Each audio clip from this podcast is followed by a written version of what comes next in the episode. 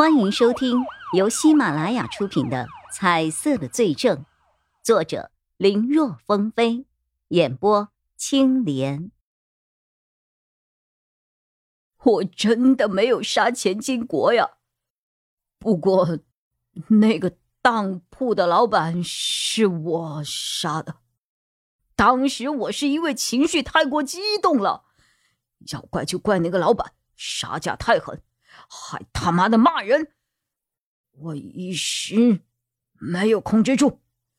哎，经过对比，方兴德衣物上的血迹的确是那个店主的，这个结论让众人是眉头紧皱，而叶一辉更是愕然。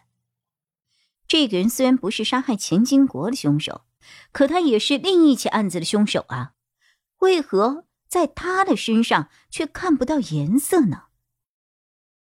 就在此刻，又有新的案子发生了。据报案人的描述，市郊的一家面粉加工厂发生了命案，死者是面粉加工厂的厂长，同样被开了膛，同样心脏被塞入了嘴里。死者名叫新全。第一个发现死者的是面粉厂的一名销售员，他是回来和老板汇报新订单数额的时候，看到了死者倒在了血泊之中，随后报了警。从现场的勘查，初步可以推断出，死者辛全和钱金国一样，都是被不明物体捶打头部致死。不过，与钱金国被人砸烂胸膛之后用力掰开的手段不同。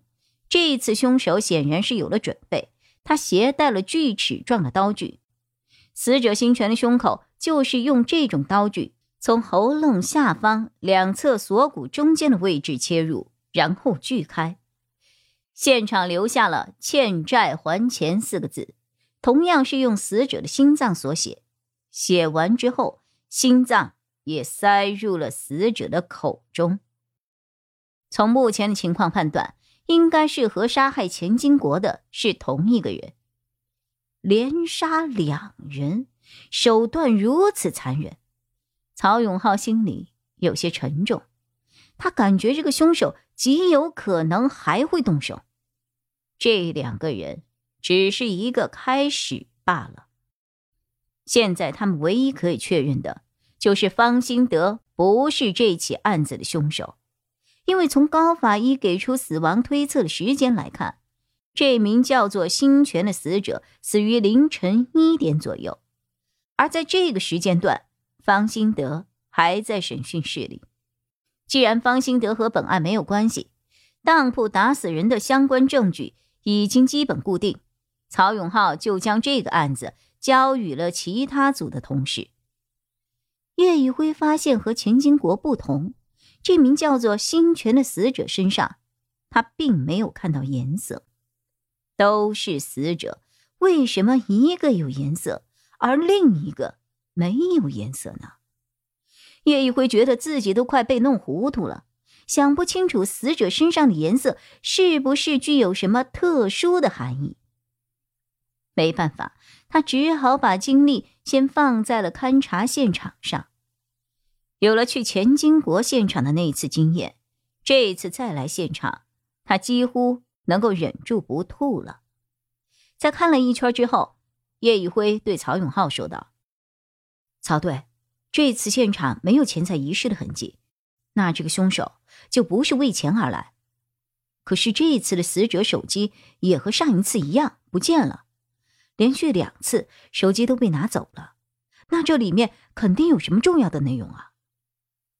比如能够表明凶手身份的东西，嗯，有可能。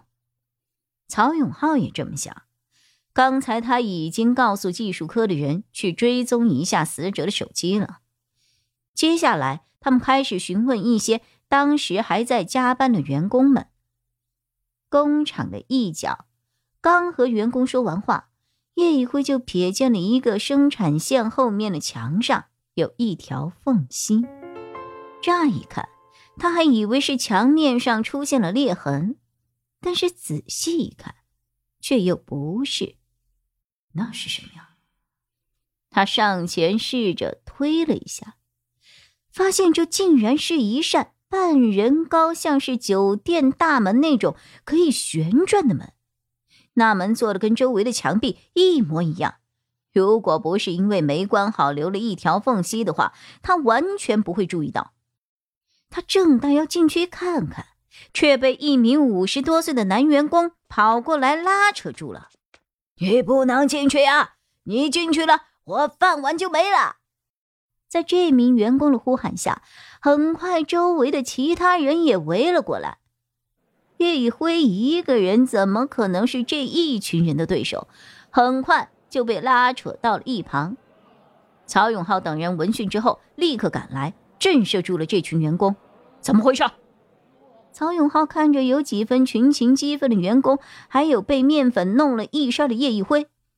曹队，我发现了一处暗门，正准备进去，他们拦着我，不许进啊！暗门？曹永浩眉头一挑，示意周围的警员把人给看住了，然后他立刻让叶一辉领路。来到了那扇半人高的暗门前，门刚一被推开，一股刺鼻的味道扑面而来。叶一辉没有准备，被呛得连连咳嗽。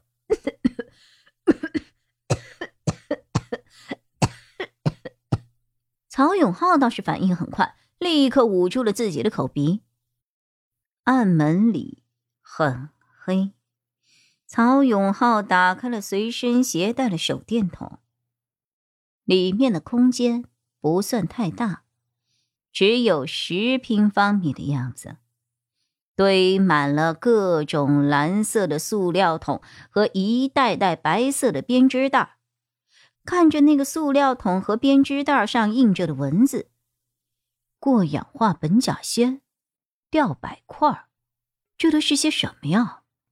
叶玉辉问着：“是用来给面粉增白的。”曹永浩语气中带着几分冰冷。“增白？”“对，正常的面粉做出来的馒头、面条，其实都应该是微微泛黄的。如果加一些这些东西，就会变得很白很白。有些东西只能够适当的添加，这些方面都有相关的规定的。只是……”把这种禁止添加物存放在这种隐秘的地方，看来这个厂子生产的面粉问题不小啊。本集播讲完毕，感谢收听，更多精彩内容请在喜马拉雅搜索“青莲嘚不嘚”。